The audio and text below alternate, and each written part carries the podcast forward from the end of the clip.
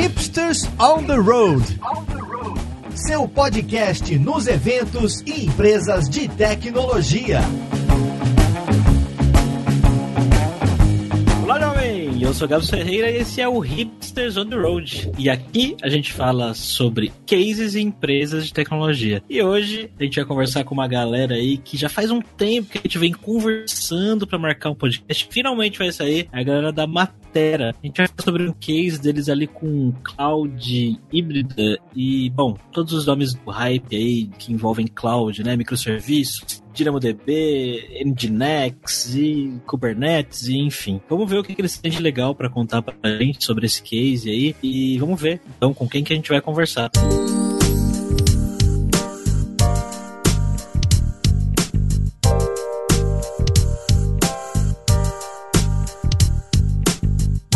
a gente tá aqui com o Bruno Sofiato, que me pediu para chamar ele só de Sofiato, que é arquiteto sênior lá na matéria. Como é que você tá, Sofiato? Ah, eu tô beleza. E você? Tranquilo, cara. Estamos também com o Ricardo Satin, que também me falou para chamar ele de Satin. O Satin, ele é gerente lá da área de projetos da Matera. Beleza, Satin? Tudo jóia, pessoal. Se me chamarem por aí de Ricardo, acho que nem minha mãe me reconhece, viu? e para me ajudar aqui a encher eles de perguntas e entender um pouco mais sobre esse case, eu tô com o meu co-host aqui, ajudante, que é instrutor, desenvolvedor e um pouquinho mais aí na Kaelon Alura, Alexandre Aquiles. Como é que você tá, Alexandre? Opa, tudo bem, Gabs? Esse assunto é muito interessante, eu espero contribuir com algumas perguntas. O Alexandre gosta tanto desse assunto que eu chamei ele para participar dessa gravação há 10 minutos atrás e ele topou. Então vamos lá. Quem tá vendo aqui o, o vídeo pode ver que eu tô meio desarrumado, né? mas desculpa. É que vocês não viram o meu vídeo, que eu não vou abrir porque ninguém merece. o meu é pombo, não sou só eu, é a casa também. Tranquilo. Oh, tudo bem. Tempos de home office, né? Bom, pessoal, vamos lá. Antes de começar a falar de coisas técnicas e tudo mais, eu queria que vocês contassem um pouquinho é, é, quem que é a matéria, né? O que, que vocês fazem e como que vocês se relacionam com essa empresa que a gente vai entrar sobre mais detalhes aí no case de hoje, a BPP. Legal, eu, eu vou começar trazendo algumas informações, mas aí o, o Sofiato pode intervir, pode cortar, pode complementar, fica à vontade. A, a Matéria é uma empresa que já tem mais de 30 anos, nós somos hoje um dos maiores players de mercado na área de atuação de segmento bancário. Então nós atendemos hoje desde dos grandes bancos, né, os principais bancos internacionais hoje estão conosco, né, com sua estrutura de, de back-office bancário, como também atendemos agora essa nova onda, né, que vem aí de fintechs, bancos totalmente digitais. Então nós temos soluções que podem ali comportar tanto um lado quanto o outro. E, e a Matéria é uma empresa hoje que tem, estamos, se não me engano, pelo 12 segundo, 13 terceiro ano entre os, as melhores empresas para trabalhar do Brasil. Hoje na casa de aproximadamente ou um pouco mais até de 700 funcionários. Temos uma unidade que é a nossa unidade principal, que fica em Campinas, no, no, no Polis Tecnológico, aproximadamente em torno de uns 300, 400. E hoje temos a segunda maior unidade, que é em Maringá, Paraná, até onde eu estou aqui, né, falando com vocês aqui, que dá em torno de mais ou menos cerca de 180 colaboradores. Também temos uma unidade em São Paulo, onde o Sofiato fica, Niterói, é, e também temos na unidade nossa que nós estamos abrindo, né, na verdade já está aberta e botando ela para funcionar aí em, no Canadá, em Waterloo. Hum. Então, o nosso case, né, o que nós respiramos né, o dia todo é o mercado financeiro. Toda essa parte de bancos, fintech, soluções de tecnologia para amparar aí essas empresas de uma maneira geral. É importante até ressaltar que, que a matéria tem soluções assim para o banco como um todo, né? Então a gente tem desde soluções do tipo SPB, conta corrente, até soluções como internet banking, esse tipo de coisa. Então a gente já consegue atuar na vertical num banco. É isso aí. Não. E sem ser uma coisa pesada que impeça, por exemplo, que uma fintech hoje possa começar a operar, ingressar no mercado, como por exemplo com Pix ou outro tipo de fornecimento de serviço, é, sem que tenha ali uma estrutura pesada, gorda, que seja cara, né, que impeça com que a viabilidade acabe sendo impedida, né? Ela pode conseguir ingressar no mercado, começar a trabalhar com suas operações quase que de imediato, tá? Isso é uma solução que nós temos também. Tá, então se eu fosse abrir um branco, um banco hoje, algo que provavelmente não vai acontecer, é, eu, eu poderia falar com vocês, ô, ô Matheus, é o seguinte, sobre um banco aqui, isso aqui eu não sei muito bem né, o que fazer. Bom, se sei muito bem o que fazer, provavelmente eu não abriria um banco, né? Mas o que Não, que... Vamos imaginar que você vai abrir uma fintech. Vamos imaginar que você Certo. monta uma fintech e você quer hoje fazer, botar lá para operar em, em pouco tempo. Pode nos Aham. procurar que estamos, nós estamos preparados para isso. Abriu o Gabs Bank, hein? Legal, ainda, ainda com remuneração e payback, hein? Ó, que bacana.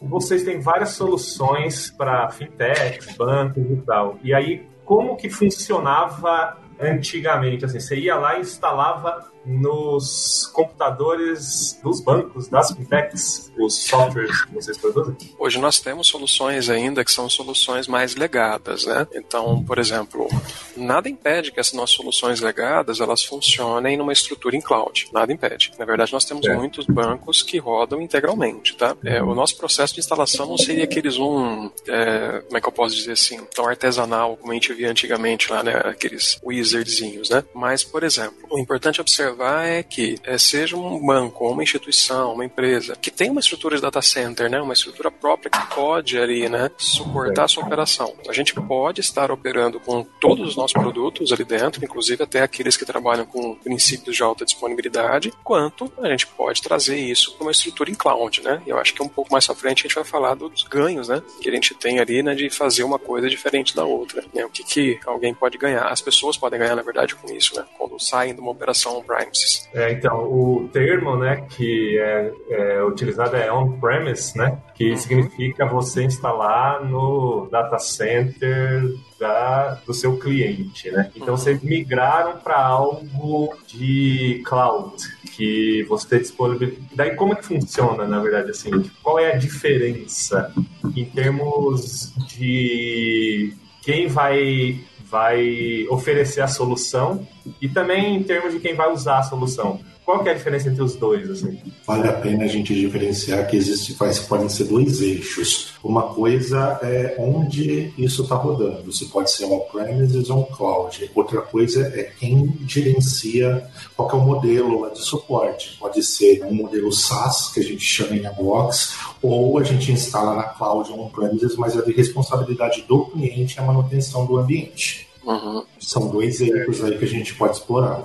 E vocês trabalham com todos esses sabores aí? Trabalhamos. E ainda com modelos híbridos também, por exemplo. né? Às vezes o cliente ele tem uma solução onde essa solução ele precisa de um cuidado mais especial com alta disponibilidade. Então esse cara vai para cloud. Ah, eu quero trabalhar com isso aqui, mas uma outra parte do meu produto, por questão de compliance, eu quero manter in-house isso. Então a gente consegue fazer a intersecção entre eles. Então é, existem todas essas possibilidades, né? E aí todas elas têm seus prós e contras, né? E, e aí vem da necessidade do cliente de acordo com o que ele tem, tanto de necessidade de latência, necessidade de rede, performance, tudo isso que mais uma série de outras coisas que tem que ser colocado no papel, na, na ponta do lápis ali, né, quando ele vai construir esse projeto. Geralmente esse tipo de situação ele é mapeado pela nossa equipe de projetos logo quando começa. Então, quando o projeto é fechado, ele, eh, nós temos uma equipe de analistas que desenha né, o todo, como que vai ser a solução, e aí, consequentemente, baseado em como que vai estar a topologia do cliente sendo utilizada, aí a gente entra. No cenário como o Sofiato comentou, né, onde nós fazemos toda a sustentação, no modelo SaaS, isso num período de, de quatro horas o ambiente está disponível já para que a pessoa possa fazer ali as suas operações. Quatro horas mais um dia, geralmente, da disponibilidade da AWS. Né? A AWS ela leva até mais tempo do que a gente para fazer a- o provisionamento da conta do cliente, né? Porque a conta é deles. E aí, dentro desse período, ele já tem a execução e esse é o ambiente que nós cuidamos, né? O ambiente que nós procuramos ali cuidar, manter as boas práticas, né? O cliente não se preocupa com política de segurança, não tem que se preocupar com políticas de, de backup, disaster recover, nada disso. Isso fica sob nossa responsabilidade. O que o cliente é, levaria em conta para escolher uma solução on-premise ou uma solução, comprar o software da matéria on-premise ou na cloud, nesse modelo software as a service ou não e tal.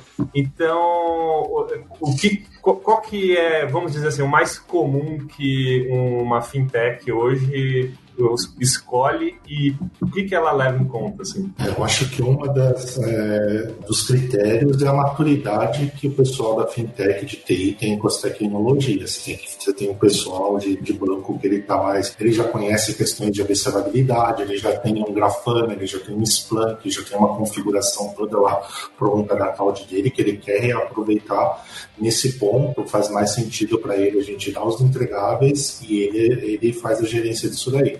Tem clientes que já não têm essa maturidade. Aí faz mais sentido a gente ir para o modelo SaaS, porque aí a equipe de sustentação ela vai ter essa maturidade para gerir esse ambiente. Um outro ponto importante pode ser compliance. Tem clientes que ainda não estão homologados pela compliance a rodar uma cloud.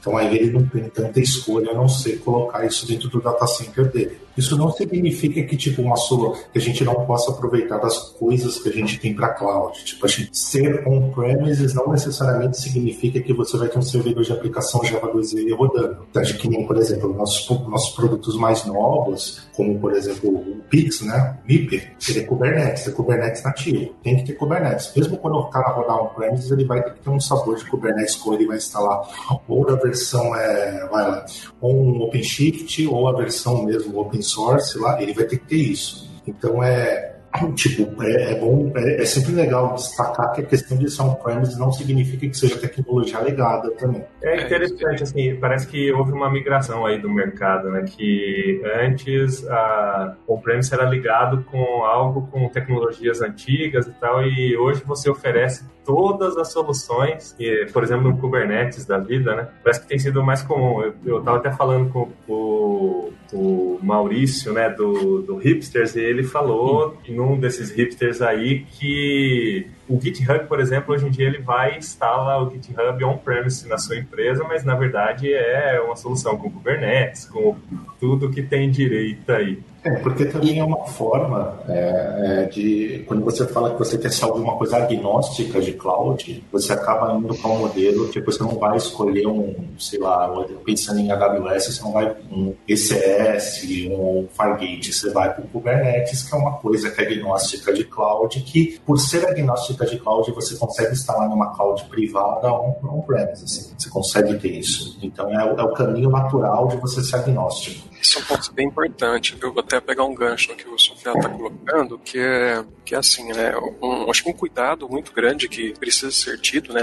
Quando você vai para cloud, às vezes, nós temos formas e formas de fazer isso, né? Você tem maneiras de estar tá executando isso. É, é, sempre muito legal você fazer uso dos recursos gerenciados, né? Que uma, uma operação de cloud tem. E nós não somos contra é, avessos a isso de forma alguma, né? Tanto é que as nossas soluções mais recentes, elas fazem uso disso. Só que o que nós procuramos fazer é evitar o lock-in, né? Como o Sofiato falou, eu tenho uma alternativa A e tenho uma alternativa B. Se eu usar a alternativa B, eu consigo fazer uma migração para uma Azure, consigo fazer uma migração para uma Google Cloud, uma Oracle, né? Sem uma IBM, sem tanta dificuldade, né? Então, acho que quando você faz uma alteração, às vezes multi-cloud, né? Você vai ter que colocar, existem algumas peculiaridadezinhas que são necessários a ser ajustados ali nos arquivos, por exemplo, no Terraform da vida, mas mas é, é, diferente de você ficar preso, né? Poxa, né? Então eu estou preso ao banco A, banco de dados A. Eu estou preso à solução de gerenciamento de objetos tal. Né? isso é que a gente procura evitar. Procura não, isso é, é uma premissa nossa, né? A gente não, não e quer se pelo que vocês fazem, né? Que é fornecer software para outras empresas, né? Fornecer é, a solução para empresas que tem uma gama de escolhas tecnológicas, eu acho que vocês precisam fazer isso, né? Com certeza.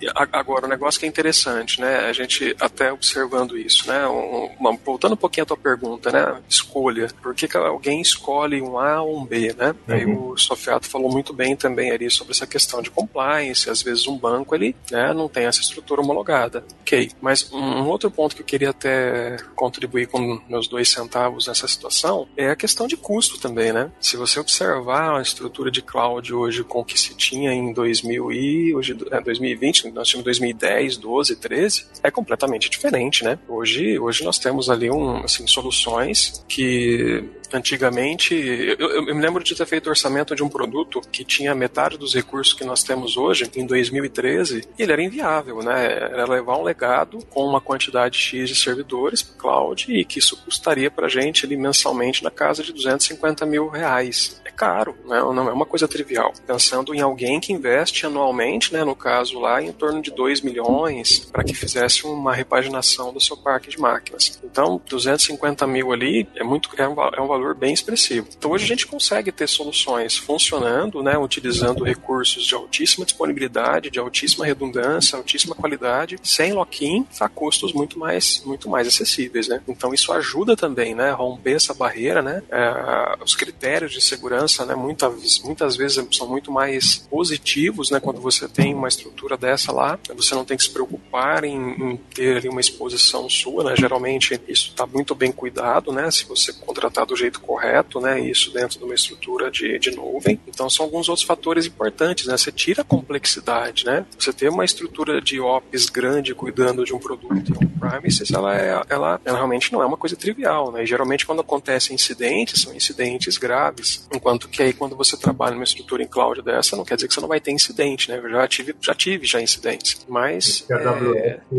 a gente está gravando aqui, semana passada teve alguns problemas. É, ah, é? é, sim, não tem jeito. Mas assim, tudo que é hardware e software, um dia vai dar um bug, não tem jeito. Eu já vi coisas das mais absurdas da minha vida até hoje. Eu tenho 22 anos de profissão, então eu já vi das coisas mais doidas. Mas as minhas experiências com, experiências com cloud, elas foram, assim, muito menos traumáticas do que experiências né, com, com estruturas de legados ou então estruturas que rodem aí on-site. Né? E, e, como é que surgiu a oportunidade de vocês trabalharem com um, a BPP, né? Que parece que tem um case legal aí de, de cloud híbrida. O que, que eles precisavam de vocês? O que, que vocês foram implementar lá? A BPP é um parceiro fantástico, né, que nós temos. É, um, é um cliente, né, eu acho que ele excede até o lado da, de ser um cliente, né, um parceiro muito, muito, muito legal de, de trabalhar, a matéria e eles nós e eles trabalhamos muito bem juntos. E o que, que aconteceu, né? O que levou a essa proximidade, né, para que a gente tivesse agora com um projeto em estrutura em cloud com eles funcionando é o Pix. É, foi essa situação agora do projeto Pix. Eles já têm os nossos produtos. Ele,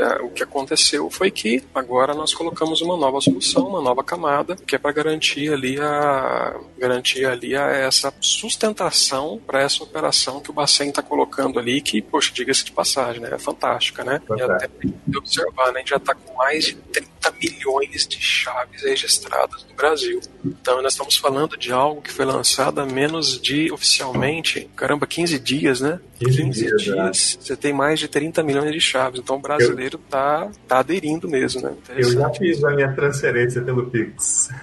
É, ah, eu, eu, não fiz eu ainda. Já, fez, ah, eu, ah, eu, já, todo mundo, no primeiro dia da, da operação, o que eu mais queria fazer era, era mandar, né? Só que daí eu não conseguia mandar, né? Mas eu recebia, né? Eu brincava. Eu queria um Pix para chamar de meu, né? Poder printar, colocar na minha tela lá, né? Mas a Brasil Pré-Pago também é muito importante. É, a BPP, né? a antiga Brasil Pré-Pagos, né? Então ela é hoje uma das, assim, uma das grandes referências na área de, de tecnologia bancária, é né? uma das líderes mundiais né, em emissão de cartões pré-pago Visa, né? já tem mais de 10 anos de experiências com cartões, em moedas estrangeiras, né, com amplo know-how em soluções corporativas para pagamento, né? Então, assim, essa, esse viés, essa pegada tecnológica deles, né, no sentido de que eles precisam de uma alta disponibilidade, de uma boa oferta, né, de produtos, então deve um match bem interessante ali com as nossas soluções. E aonde é que entra a Matera e a BPP e o Pix? Qual que é a relação? Contem pra gente mais detalhes. Nós entramos como, assim, o Pix ele é o elo de ligação, né? O, Uhum. Quando o Banco Central ele lançou essa ideia, né, o mercado é interessante. Eu estava conversando hoje cedo com uma pessoa e falava, olha, perdi uma oportunidade. E ele perdeu mesmo, né, porque ele tinha a possibilidade de ter entrado e não entrou. Então, perdeu a janela, vai ter que entrar na janela de dezembro. Só que, por exemplo, essas 30 milhões de pessoas que já registraram suas chaves, elas vão ter que ter algum incentivo para que elas saiam de onde elas estão para ir para outro lugar. E a BPP, ela, ela foi muito visionária nesse aspecto de poder enxergar, né, o Pix. Todo mundo no começo, né, começou a falar assim, poxa, esse negócio de Pix é... não vai pegar, as pessoas não vão usar. Até conversa de mãe de voz com o Takes era uma nova forma do governo pegar o teu dinheiro, é um plano Collor novo. Assim, cara, que que é isso? Que teoria da conspiração é essa, meu? Esse povo tá, tá neurótico. Mas é, muita gente lá atrás, quando isso começou, né? Quando eu digo lá atrás, eu tô falando, por exemplo, de outubro do ano passado, agosto do ano passado, quando a coisa veio pegando, né? Veio aparecendo. E a BPP ela percebeu né, essa possibilidade de fazer uso do Pix como uma forma estratégica né, para oferecer aos seus, aos seus clientes, né, aos seus indiretos, né, às suas empresas que prestam serviço por meio dela, né, porque ela é uma instituição de pagamento regulamentada pelo Bacen, então ela tem acesso direto, ela pertence ao sistema brasileiro de pagamentos, né? Então ela percebeu e,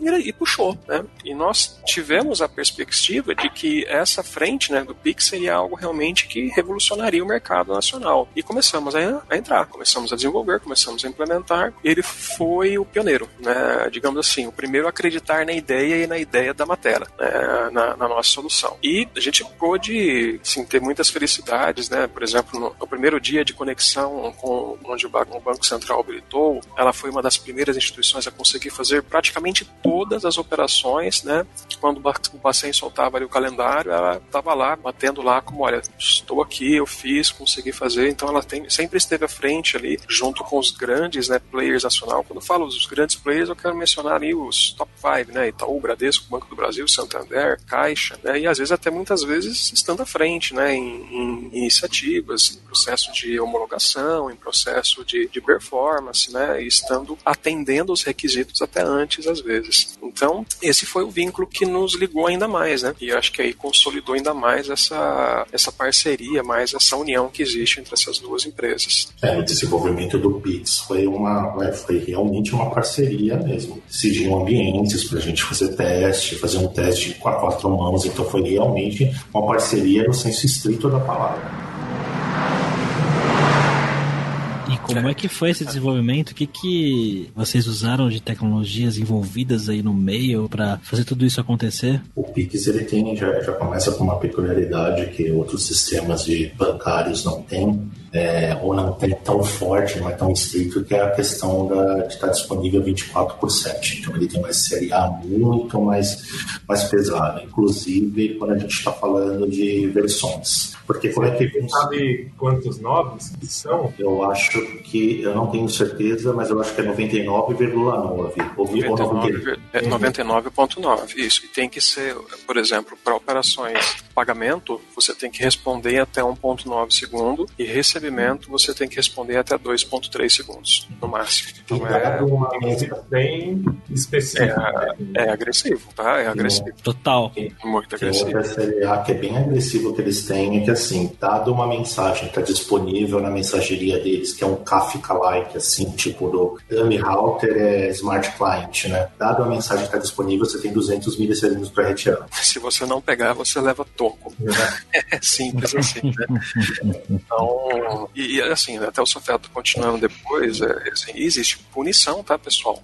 Existe ali um conjunto de, de multas que são estabelecidas pelo Banco Central com o intuito de que realmente o arranjo funcione, né? né? Que o arranjo pegue, que as pessoas elas se sintam confortáveis e confiáveis, né? A ideia do pagamento instantâneo é que você consiga fazer uma operação, virar as costas, ir embora e ter certeza que o seu dinheiro foi para conta do outro naquela hora, né? E não que depois de alguns minutos você receba ali uma informação, ó, como uma TED, né? Olha, foi rejeitada por causa disso. Não, se você digitou o CPF errado, até dois, três segundos você vai ter resposta ali para você dizendo, ah, poxa, pera lá, tá errado isso aqui, você tem que consertar, senão você não vai conseguir seguir para frente. Como é que você faz isso, né? Você consegue ter uma velocidade dessa, porque pense que por trás disso você tem um banco onde você tem que cuidar de fraude, sistema de fraude, é, estrutura de lavagem de dinheiro, todo um contexto por trás que está dentro de um processo financeiro como esse, né? E responder numa velocidade dessa. Que aí eu acho que, que é legal o Sofeto comentar um pouco do que, que pode ser usado, né? Eu acho que assim, o o que não é o, não é o problema, né? O como é o que a gente não pode dizer, né? Que a gente fez, né? é. É, então para esse sistema a gente resolveu e assim a gente resolveu ir para um ambiente todo dockerizado com Kubernetes, mesmo porque essa questão da disponibilidade, mesmo com rollout de versão, ficaria meio complicado fazer isso na mão com proxy reverso. Imagina, você tem que subir máquina de um time, de uma nova versão, roteia o, o tráfego, vê se está ok, e aí depois você mata as outras máquinas. Ia, ia ser meio complicado. E a gente sabe que quando tem humano, ele está propenso a erro. Não é uma questão de competência, é uma questão que é da nossa natureza. Tipo, se você, você pode fazer uma coisa 100 vezes, quem garante que na, na centésima primeira você não erra? Não dá para garantir, é, é humano, a gente é assim, a gente não é máquina. Então a gente foi para um modelo aí baseado em Kubernetes e, e Docker. Para quê? Para a gente conseguir aproveitar essa questão que você consegue fazer um rollout de versão no Kubernetes, ele vai subir os pods da versão 2, dependendo, da, faz o health check, tá ok, aí ele começa a fazer o rollout das versões. Isso já vem ativo do Kubernetes, né? Eu estou um pouco confuso. Vocês ajudaram na implementação no Pix, certo? Com a BPP. Certo. Beleza. Mas essa implementação foi para um banco específico? Não, é uma solução Matera. O, a BPP ela é um cliente nosso, né? Ah. Hoje nós temos um, um, share mercado de aproximadamente 30%, né? Utilizam nossas soluções, ah. aquelas que estão em uso. Hoje, das, pra, falando o número mais, mais apropriado, né? Das 700 que estão homologadas, 100 delas utilizam nossa solução, hum. né, os nossos produtos. E, e, o BPP ele foi um dos primeiros, né? Dos primeiros que acreditou, um dos primeiros que, que confiou, né? Que começou o processo todo com a gente e uhum. que, né, como o Sofeto colocou, é, até lá atrás, em situações onde nós precisávamos de testes, de validações, ele se colocou à disposição para nos ajudar nisso. Então ele foi beta tester em, muitas, em muitos módulos, né? Então por isso que ele foi pioneiro também em ter conseguido ter sido o primeiro ou um dos primeiros sempre a conseguir atender as demandas do Bacen. Então, olha, tem que fazer tal coisa até tal data. Ele fazia, fazia no prazo. Era um dos primeiros que conseguia a comunicação, era um dos primeiros que conseguia fazer o processo, um dos primeiros que passou no processo processo de teste de performance, graças a esse pioneirismo dele, né, de ter procurado e essa parceria, né, que foi colocada. Não quer dizer que com outros bancos a gente também não teve essa parceria, tá? Isso, a gente, nós poderíamos aqui trazer uma lista de grandes parceiros, mas até para exemplificar, né, uma solução que não é uma solução exclusiva do, do BPP, mas é uma solução padrão Matera de mercado, no qual ele é um dos nossos principais clientes hoje em execução. Outra coisa que a gente seguiu foi a gente ter microserviços, então nossa aplicação é o, o Pix é baseada em microserviços. E aqui a gente está falando de microserviços de fato mesmo, com bases, versionamentos é, diferentes. É, por que, que a gente fez isso? Porque é legal? Porque é bonito? Porque está na moda falar de microserviços? Não como a gente tem uma alta, a gente precisa de uma alta disponibilidade e a gente sabe que bug faz, faz parte do negócio, não é uma questão de competência, o software tem bug, isso é um fato, não é se, mas quando ele vai aparecer. Quando você tem um approach baseado em microserviços, é muito mais fácil você fazer uma alteração cirúrgica, fazer uma mudança de um componente. Se você vai para um approach monolito, é mais complicado. Mesmo que você tenha uma uma boa prática de, de camadas, um desenvolvimento em camadas, não tem, é, as camadas se comuniquem da maneira correta, você não tenha um acoplamento. O fato é que fisicamente, quando você coloca uma nova versão, você tem que, você está mexendo em todos os módulos. Então, você está fazendo um rollout de versão, você está mexendo com o runtime de todos os módulos. Então, é uma coisa, é um, acaba sendo um ofensor para a disponibilidade e você tem uma pessoa para disponibilidade é uma coisa que, se alguma coisa dar errado, se acontecer de dar errado, é uma coisa que vai acarretar multa. Então, esse também foi um grande motivador para a gente ir com um approach de microserviços aí, de fato, com base separada, totalmente separados um do outro. De certa forma, é uma maneira de fazer um isolamento de falhas. Né? Tem gente que chama de que é essa ideia de uma falha num serviço não vai afetar os outros, um deploy de um serviço não baixa os outros e tal, né? Exatamente.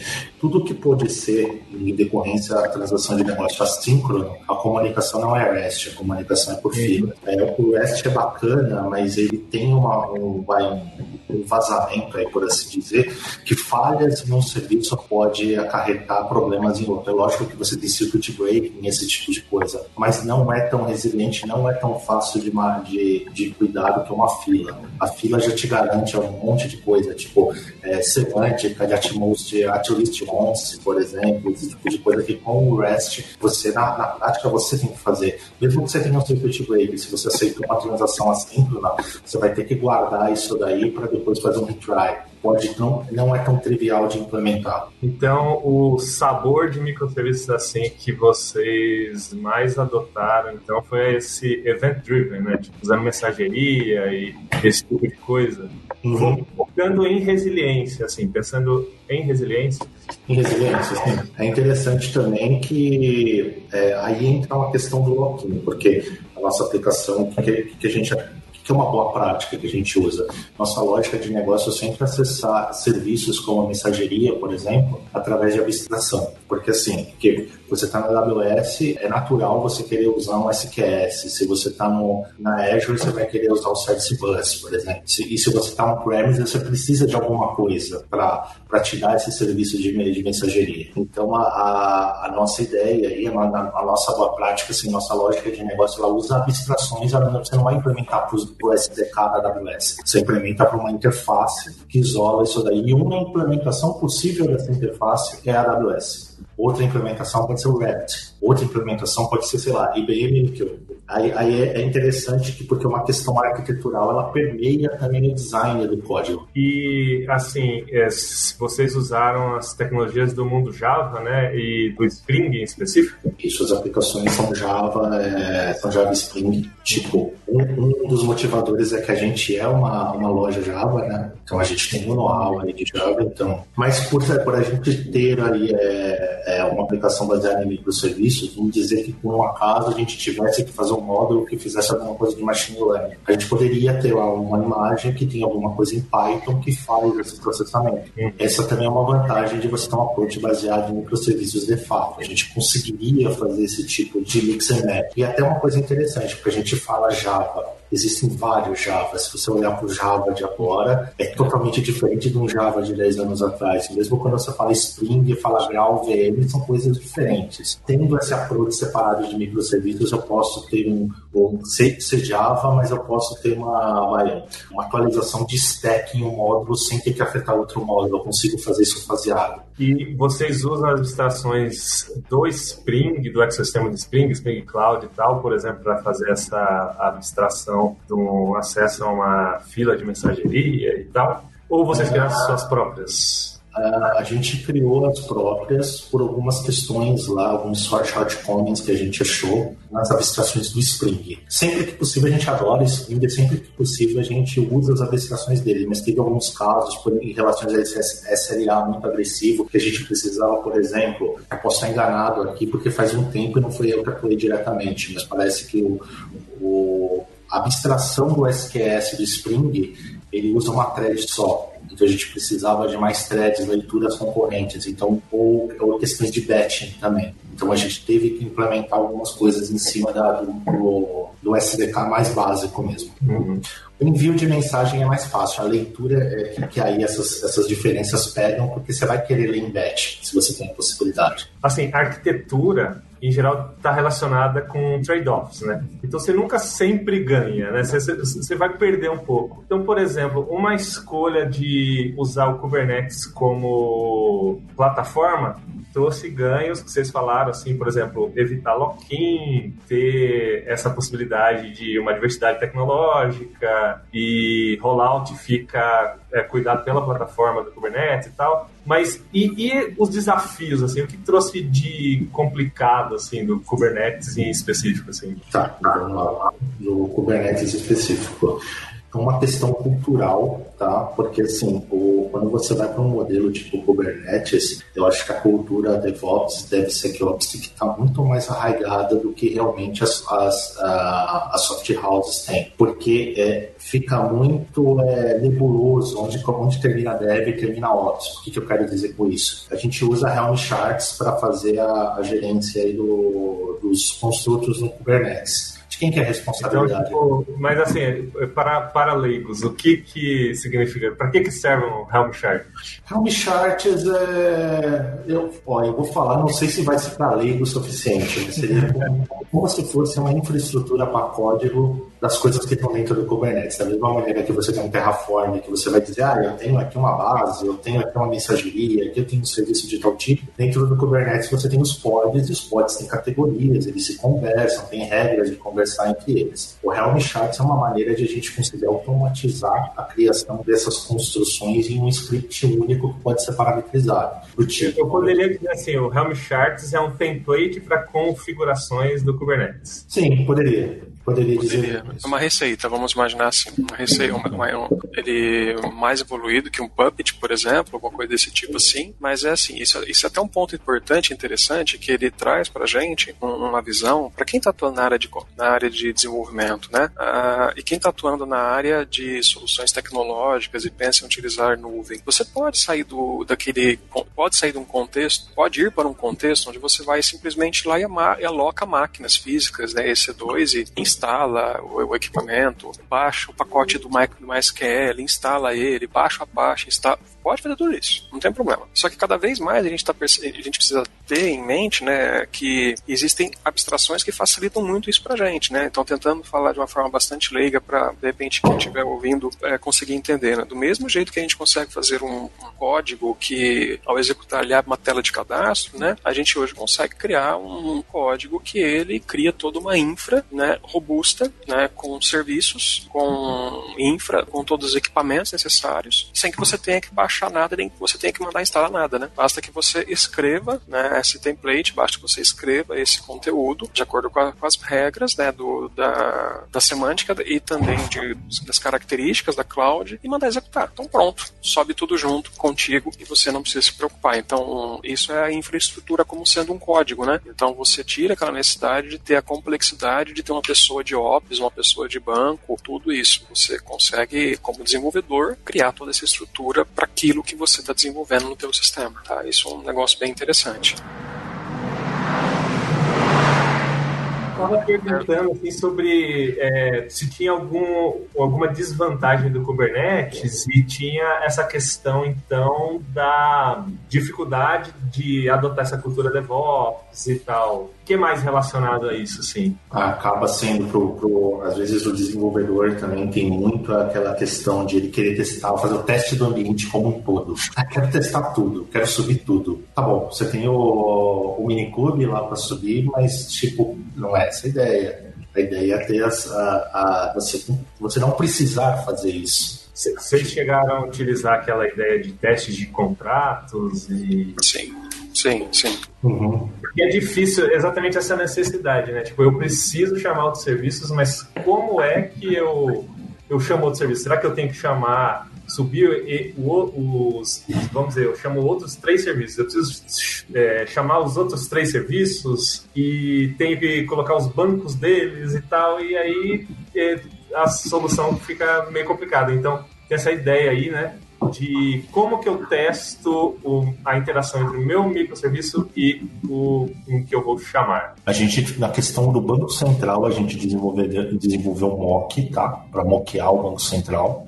E os microserviços entre si, eles tinham as fronteiras, por exemplo, a fila. Então, a- um, no test case lá, a gente tinha simuladores que vai, que vai receber, verifica se recebeu uma mensagem na fila. Ah, recebi, é esperado. Ah, então eu coloco essa resposta e é para isso exer- exercitar meu, meu código para ver se eu tô. O código, a lógica está correta. Obviamente, aí entra muita questão do contrato, porque esses contratos, as, as premissas de como o sistema se comporta não está bem estabelecido, você tem um problema, porque você testa é, partindo do pressuposto que você acha como o sistema lá, o sistema destino, né, o outro sistema que trabalha, e nem sempre isso é verdade. Na maioria das vezes não é verdade quando você não tem um contrato pré-definido. Uma vantagem que vocês trouxeram bastante é essa ideia de evitar lock-in com provedores de cloud e tal. Mas aí, uma vez eu vi um, um artigo que o cara falava assim: being lock, locked out, avoiding lock-in. Que é tipo assim, ficando travado para fora, evitando travar para dentro. Que seria mais a ideia assim. É, às vezes, evitando lock-in, eu não vou conseguir usar umas soluções que são boas e talvez sejam soluções que é, talvez as melhores para um cenário específico. Então vamos dizer assim, eu tenho lá o AWS Lambda e aí se eu evitar o lock-in, eu às vezes para evitar lock-in, talvez eu não use a, aquele serviço específico. Vocês chegarem a algum ponto assim de de ter que escolher não usar um serviço para evitar o lock-in? Qual que é a premissa nossa, né? Sim, às vezes você vai acabar tendo uma situação em que, para evitar o lock-in, você vai ter alguma, alguma perda. Tudo é uma escolha, não tem jeito. Então, Uhum. você tem que entender o que, que você está perdendo e o que, que você está ganhando. Aí, entra a outra análise que tem que ser colocada em, na mesa, que é, beleza, então qual é a melhor opção para que eu possa fazer uso disso sem que eu tenha uma perda tão considerável? Como uma premissa do produto ele ser multi-cloud, né, ele primeiro é cloud first, mas ele além de ser cloud first, ele tem que ser multi-cloud. Então não temos a possibilidade de que exista um lock-in numa cloud A, numa cloud B ou numa cloud C. O que, que o banco, até fazendo um paralelismo com o que o Banco Central acabou de fazer com, todo mundo agora, né? Você cadastra sua chave no Pix no banco A. Né? Você, como fornecedor de PDV, você vai lá e liga a sua estrutura de PDV com o banco A. Tá bom. Daqui a pouco você recebe uma demanda do banco B, o banco B está com uma taxa melhor para você, você simplesmente migra numa virada de chave. Não é um processo de homologação de um KNAB 240 ou 400 como acontecia antigamente, aí que leva um mês. Que para você se desvincular de uma instituição financeira levava um mês. Não, você pode fazer isso no piscar de olhos. Eu posso sair do banco A e o banco B como cliente também no piscar de olhos. É só eu pedir que a minha chave seja portada para outro lugar. Então, do mesmo jeito que o, banco, que o Bacen, né, ele traz essa questão para que não haja nenhum tipo de amarração, né, com, com alguém, esse foi um princípio que a gente teve. E sim, foi um desafio, e aí para isso que a gente tem arquitetos que não Sofiato e mais o João Guilherme e outros, para que eles possam aí analisar e pensar assim, tá, o que, que a gente está perdendo aqui com isso, né? Então tá bom, então se eu estou perdendo isso, como é que eu balanceio isso? Então essa é uma análise que, que, que a equipe de arquitetura e cloud sempre tem que estar tá levando em consideração. É, isso é muito importante. Também tem outra questão que permeia aí, que é o que nem o Lute fala, né? Que premature optimization is the root of all evil. Então, cara, é, quando tem esse tipo de problema, a gente vê como soluciona, se faz algum, algum jeito aí que faz um, vai, faz um fork aí desses terraforms para fazer uma coisa diferente em outra cloud, se agora a gente não precisou. E essa, essa questão aí que o Satkin falou também da, da mudança, até trazer um pouco o technique case, o Bacen disponibiliza Swagger de APIs que a gente tem que implementar as is para permitir a, a, interoperabilidade. Não, não dá para.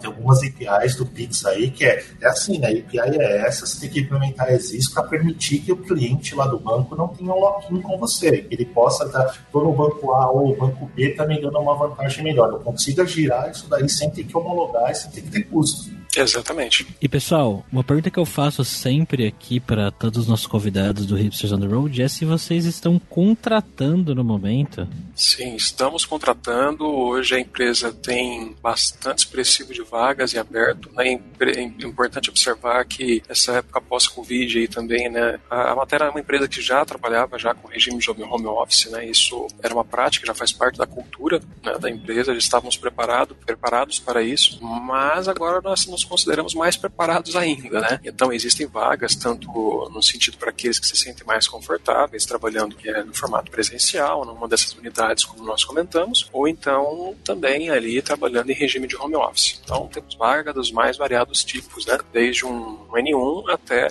arquiteto, especialistas, cargos de liderança também. Desenvolvimento, foco, tecnologia, Java, né? Como a gente foi conversando um pouco nesse, nesse momento aqui com vocês. Eu vou deixar então, como sempre, né? A gente deixa aqui o link para as vagas na descrição do episódio, o link para as vagas da matéria, então, tá aí na descrição. Você que se interessou, que quer ir lá trabalhar com eles, ou você se interessou aí pelo nosso papo aqui hoje com a matéria, o link para as vagas tá aí na descrição do episódio. Pessoal, muito obrigado pela presença aqui de vocês. Eu confesso que eu boiei um pouco em alguns momentos aqui nesse episódio, ainda bem que o Alexandre veio aqui me ajudar hoje. Obrigado, Alexandre. Valeu. e se você tem um case legal de tecnologia onde você trabalha, na sua empresa e acha que poderia trazer aqui para conversar com a gente no Hipsters on the Road, deixe um comentário aí, entre em contato comigo nas redes sociais, você saiba onde me encontrar. É isso, até daqui 15 dias. Tchau, jovem.